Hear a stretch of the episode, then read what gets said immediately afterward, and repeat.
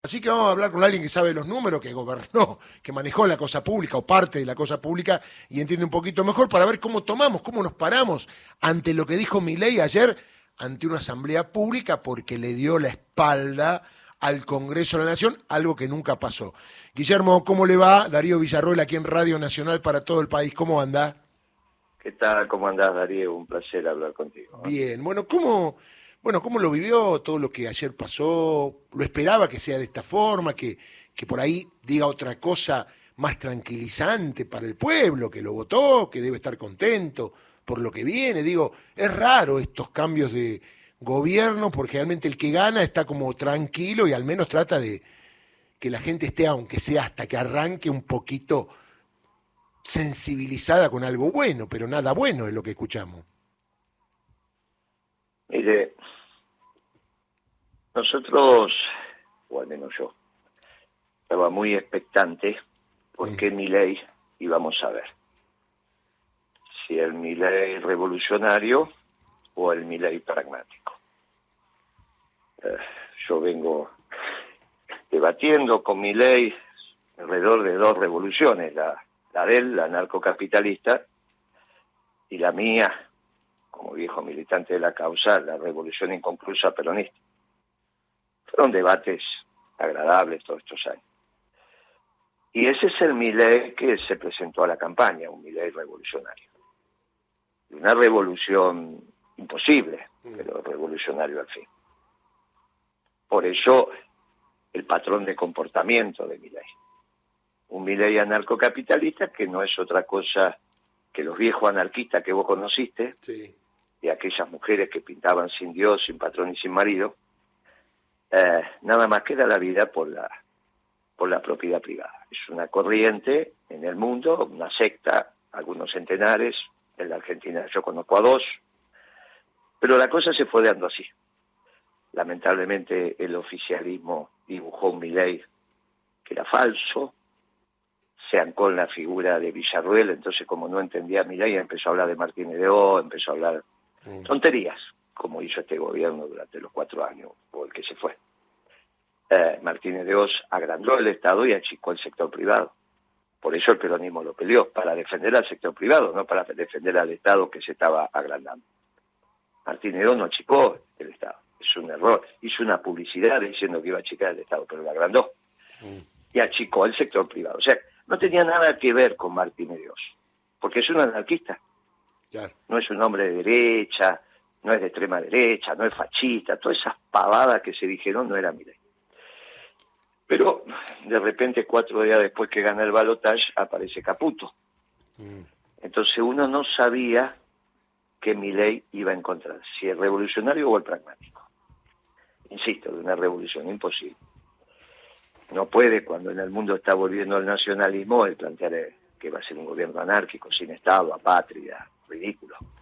Si hubiésemos explicado eso, los militares no lo votaban, la policía no lo votaba, pero no se explicó, se explicó otra cosa. Mm. Y entonces, eh, ayer empezó de forma revolucionaria, porque el hecho de no respetar las instituciones es de ruptura, pero había que esperar el contenido. Yo había dicho en un reportaje que me hizo C5 en el gallego, el gallego Llorente ahí al mediodía del, del viernes, Cuidado que por ahí Milei no hace ningún anuncio, porque no lo puede hacer si es un revolucionario. No puede fijar ningún precio, no puede decir nada. Lo único que puede decir es voy a gastar lo que recaudo. Y encima cada mes voy a recaudar menos, por lo tanto voy a gastar menos hasta que sea cero, porque yo soy anarquista, mm. anarcocapitalista, pero anarquista en el fondo. No quiero el Estado, no quiero el gobierno, no quiero la frontera, no quiero los pueblos, no quiero nada de esto. Eh, ¿Qué apareció ayer? Este segundo Milei apareció este Milei, no el pragmático. Bueno, entonces dijeron, mañana a las 8 de la mañana por hoy va a haber anuncios. Bueno, esperemos, digo, va a ser difícil, después del discurso de ayer va a ser difícil que hagan anuncios. De hecho, no hay. Por eso, aparentemente lo suspendieron para el miércoles. Por el otro lado, nunca lo mostraron a Caputo, ¿no? No. En el acto. No sé dónde estaban. Evidentemente juraron todo lo que tenemos que ver, pero no hay medidas. Con lo cual, lo que hoy sabemos que Milei anunció disparatadamente ayer que para salir de la crisis más importante de, en, el, en el periodo democrático, la más importante, la herencia que cuenta mi ley tiene razón. No digamos los números, no tienen ninguna importancia los números, eso de decir 15.000, no 15.000, podía ser más incluso. ¿eh? Cuando se fue el inútil de Alfonsín en términos económicos, de eso está. Cuando uno dice Alfonsín era un inútil, estoy hablando en términos económicos, igual que el, el padre de la democracia de ninguna manera, pero que Alfonsín fue un inútil en términos económicos, la verdad es teórica. Se fue con más inflación que eso. Así que 15.000, 3.000, 8.000, 20.000 es todo lo mismo, ya está. Mi ley lo que dice es, eh, vamos a salir de esta herencia recibida vendiendo menos. Le dice al pueblo, pero sobre todo a los empresarios, que por un lado hay que revisar los costos, lo cual estaría bien. Pero por el otro lado junta a su equipo de venta y le dice, a partir de mañana todos los días me venden un poquito menos. Con lo cual ni bien cortó, me empezaron a llamar los empresarios. Dice, ¿este pibe qué dice? ¿Que tenemos que vender menos? Y le digo, sí, este pibe dice que hay que vender. Pero esto no puede andar, y claro que no puede andar. claro. Esto es obvio que no puede andar. No se sale de una crisis en una empresa o en un país vendiendo menos, sino vendiendo más, que fue lo que hicimos nosotros. Vos tenés que poner la fuerza de venta del país a vender, interna y externa. No querés vender interna porque tenés un lío gap bárbaro y entonces tenés que juntar dólares, bueno, la sacás a vender afuera. Y le explicás al pueblo que tienen que ajustarse el cinturón. Pero vos le tenés que dar una salida de venta a, las empresas. Nunca, nunca, nunca escuché, ni existe técnicamente posibilidad de decirle a un empresario que esta crisis se sale vendiendo menos, que fue lo que hizo, lo que hizo Milei ayer. Pero a su vez, es lo único que puede hacer, desde su concepción revolucionaria. Él no puede fijar precios en el tipo de cambio, no puede fijar el precio de la nafta, por lo tanto no sé quién autorizó el aumento de IPF. Sería interesante buscar ese dato. Yo no, no sé, porque dicen que lo llamaron al presidente de la compañía, González, y le dijeron aumente, pero no sabe quién. No se sabe quién. Porque mi ley no puede hacer eso, porque es un anarquista, no puede fijar precios. Si él fijara precio, empieza a mandar y deja de tener su patrón de pensamiento, que es la articulación en el mercado entre personas libres, físicas o jurídicas, no empresas o, o familias. Ahora, perdón, si ese patrón desaparece, tenemos un Milei doble comando en su cabeza. No, no, hay, no hay doble comando, no hay. No lo pienses. lo peor que te puede pasar, amigo, yo sé que es muy difícil esto, es que lo pienses a Milei con la categoría vieja. Porque así como no entendieron que no era Martín Edeón, que era una estupidez decir eso, porque Martín Edeón había agrandado el Estado, Martín Edeón le prometió a Macera submarinos nucleares, de a dos. al ejército le daba, sacaba como chorizo los tanques argentinos medianos fabricaba FAL a rolete. Al ejército le daba los misiles. Teníamos misiles de 2.200, 2.500 kilómetros de, altura, el tronador. Después vino Malvina, todo eso se terminó. Por eso compararlo con Martín León fue el último gesto de ignorancia del gobierno que se fue. El último gesto, pero no lo sigan comparando con las categorías viejas. Mi ley es un revolucionario de una revolución no nata, nacida muerta antes de nacer. Claro, claro. Pero no lo podés analizar. Entonces, vos tenés que mirar el tipo. Se ponía a llorar en la catedral. Se hace la señal de la cruz y se abraza con el rabino. Es un inmaduro espiritualmente y sobre todo económicamente.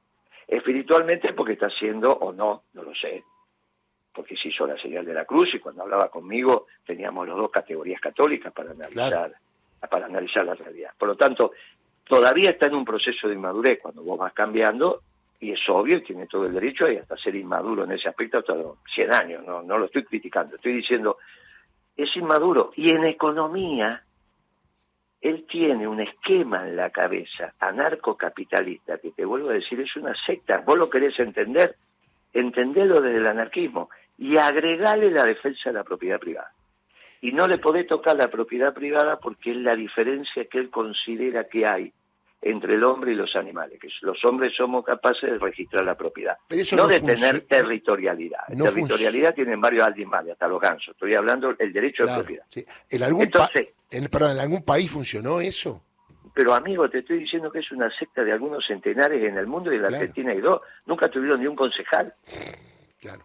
¿Dónde viste vos un país anarquista? No, no, no lo vi, no lo vi. Pero si tener país es contrario a ser anarquista. Totalmente. Bien, Entonces, si yo te digo que es un anarquista de aquellas mujeres que pintaban sin Dios, sin patrón y sin marido, la diferencia es que este muchacho es religioso y da la vida por la propiedad privada, porque los anarcocapitalistas tienen dentro de la secta una variante, como una línea interna, digamos, ¿no? Que son muy religiosos. Parte vinculado al judaísmo, parte vinculado a los católicos. Hay una línea del judaísmo, hay una línea del cristianismo que reivindica parte del sionismo no vinculado necesariamente al Estado de Israel, es el que está ahora expresándose en Londres. ¿Está bien? Sí, sí. El de la, el de la, el de la alianza, la alianza histórica entre Dios y ese pueblo. Entonces, todo esto, que, es, que todo esto, toda esta historia, cuando él habla de la batalla de los, de los cielos, está hablando de los macabeos, está hablando de la pelea para recuperar el, el templo con los griegos. Estamos mal entonces, estamos muy mal. Pero que, pero es que es obvio que estamos muy mal, pero no estamos muy mal por mi ley, estamos muy mal por, el, mal por el desastre de los últimos dos gobiernos. Claro, no digo, pero por lo que se va a venir, digo, a la hora de y que lo que se va a venir es imposible de saberlo ya a esta altura. Claro. Si vos imagínate que asumen gobierno y hoy no tener política monetaria y están todas las LELAC, las, las perdón, a esta altura son los pases, porque la LELI ya terminó. Ya está, claro. Ya queda muy poquito. Y no sabes cuál va a ser la política monetaria, lo único que te han dicho es que viene un ajuste brutal y que bajes las ventas. Con lo cual los empresarios hoy no saben qué hacer en este momento. En este momento no saben qué hacer. Ahora, lo tenés que asumir estoicamente, producto del desastre del gobierno de Alberto y Cristina y del desastre del gobierno de Macri. Pero esto no empezó acá. Esto empezó con la devaluación de Kisilov en el 14 una devaluación innecesaria e irresponsable. Con lo cual, este ciclo que comenzó allá en enero del 14, luego de un debate obviamente que ganó la social de, democracia al interior del gobierno de Cristina, los dos últimos años, el gobierno de Cristina obviamente hubo un desplazamiento de las concepciones peronistas que habían generado la década ganada por las concepciones socialdemócratas, que se terminan después imponiendo con la, eh, eh, con la aceptación de Alberto Fernández o la elección de Alberto Fernández como candidato y después como presidente y el desastre de este gobierno. Bueno, muy bien. Ante esto aparece este chico anarcocapitalista. Y ahora tenés que ir transitando hasta que el desenlace se produzca de un gobierno que hoy no hay otra alternativa que decir, cuando dijimos que iba a ser breve, y la verdad que sí, sin generar ninguna situación. Es verdad. Sin poner palos en la, en la rueda, sin alterar los ánimos, sin hacer nada. Hay que organizar, al menos humildemente lo que voy, lo que voy a hacer, organizar el peronismo, Nada Hay que dejarlo. Hay que, por eso yo quería más de un millón de personas ayer en la plaza, para que también tuviera el respaldo popular. Lamentablemente no lo consigo. No tiene, tiene la legalidad, tiene la legitimidad. Para que ese pueblo que lo iba a escuchar viera qué es lo que va a ir aconteciendo. Por eso te digo, es muy importante que se sepa quién autorizó el aumento de IPF. El directorio viejo no lo puede hacer porque está renunciado. No. El directorio nuevo no hay.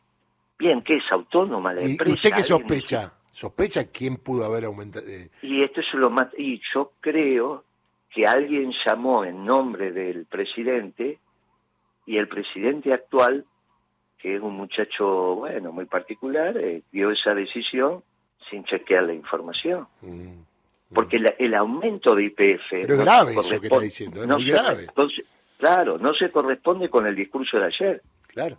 ¿Por qué el discurso de ayer de mi ley hubiese autorizado el aumento de IPF? Ahora, ahí viene el problema central si él fracciona el gobierno y le da a cada sector una, un pedazo de negocios, intentando los últimos despojos, esto es como una orquesta donde tenés eh, primero, primer violín, primer piano, primero, primero, primero. Está perfecto, si tenés un buen director de orquesta que tiene toda la partitura en la cabeza. Entonces hace entrar a cada uno cuando corresponde y ahí tenés una sinfonía. Ahora, Milei no es un director de orquesta, porque no es sistémico, porque es anarquista. No es Martín Hereo que tenía un modelo en la cabeza. Este es anarquista, es sin, patrón, sin marido y sin Dios. En el caso de Milei es con Dios y sin marido sería sin mujer, porque varón, pero bueno, no importa, yo te estoy dando la consigna famosa de los anarquistas. Entonces te digo, mirá, él no puede fijar un precio, porque en el momento que fija un precio, hay alguien que manda. Claro, claro, claro, Bueno, por eso te digo, el discurso de ayer de Milei era muy importante para saber qué Milei había. Cuando él dice, no me van a vencer, no me van a torcer, no me van a hacer cambiar mis ideas, todo eso está hablando de que él es anarcocapitalista. Entonces... ¿Y se la van a cambiar o no? Y ahí tenemos, y ahí te, no, ¿y, ¿y quién se la va a cambiar? La realidad, se la podría haber cambiado Caputo. Ponele. Sí, pero no hay anuncios. Claro. Pero que ¿sabes qué pasa? Estamos re preocupados, estamos mal, ¿eh? bueno, yo, yo te escuché a vos, Guillermo, decir que... No estamos mal por mi ley. No, no, no. De lo que viene estamos hablando, ¿no? Ya, pues ya está. no, pero lo que viene es producto de lo que pasó, si no, no podía haber ganado las elecciones. ¿Cómo va a ganar un anarcocapitalista las elecciones con el 56%? De verdad. ¿Cómo va a ganar con el 56% un anarcocapitalista? que, ni siquiera el Partido Obrero pues, sacaba más de 2% de voto, y no lo sacó. Como un anarcocapitalista que viene después de los trotskistas, los anarquistas, va a sacar... No, nunca, siempre fueron una secta. Ahora, ¿qué pasó que desde una secta, que son dos en la Argentina, ¿eh? dos, no, pero no estoy diciendo por decir eso. No, no, no, es correcto. Bueno, son dos. Bueno, ¿cómo puede ser? Bueno, es producto del desastre de Alberto y Cristina y es producto del desastre de Macri. Bueno, ahora qué nos tenemos que preparar. No lean a mi ley sobre las categorías viejas. Y lo que tenés que hacer es organizarte más rápido que temprano, con espíritu abierto, mm. con mucha paz, sin que se genere ninguna acción que atente contra, contra la paz que tenemos que tener, sobre todo para fin de año. Y organizar rápidamente lo único que queda en pie. ¿Esto usted cree que cae solo por su propio peso? Claro, claro, claro, despacio, tranquilo. Mm. Obviamente que lo que te estoy diciendo lleva a una situación donde en algún momento sí. decís, bueno, ya está. Entonces, ¿qué es lo único que queda en pie? ¿Queda en pie el progresismo? No, porque acaba de fracasar en este gobierno. ¿Quedan en pie los neoliberales y todas esas altas? No, porque fracasaron con Macri. ¿Queda en pie la oligarquía? No, porque fracasó con Macri. Conceptualmente estoy hablando, ¿eh? no con poderío económico. ¿Qué es lo único que queda en pie? El Partido Comunista, olvídate, eso no existe en el mundo. Lo único que queda en pie en un mundo que tiende al nacionalismo es el peronismo, que aporta al mundo un nacionalismo distinto, que es el nacionalismo de inclusión, con una doctrina maravillosa. Hay que recuperar el peronismo. Y hay que recuperarlo como siempre lo hicimos cuando tuvimos un problema, de abajo para arriba. De abajo para Se cerró un ciclo, se cerró. Yo estoy en Santa Cruz en este momento. Ayer asumió un gobernador extraordinario que explicó, un muchacho joven, secretario general de un sindicato, petrolero, que explicó, y la gente lo aplaudió de pie, lo que pasó en Santa Cruz. Cómo se llegó desde la soberbia, desde la falta de lealtad, utilizando maltas artimañas, a esta decadencia. Y la gente lo vivaba. Se cerró un ciclo. En ese ciclo que se cierra, es un ciclo nacional, y el peronismo tiene algunas semanas para por delante, no que tiene años, algunas semanas por delante para reorganizarse.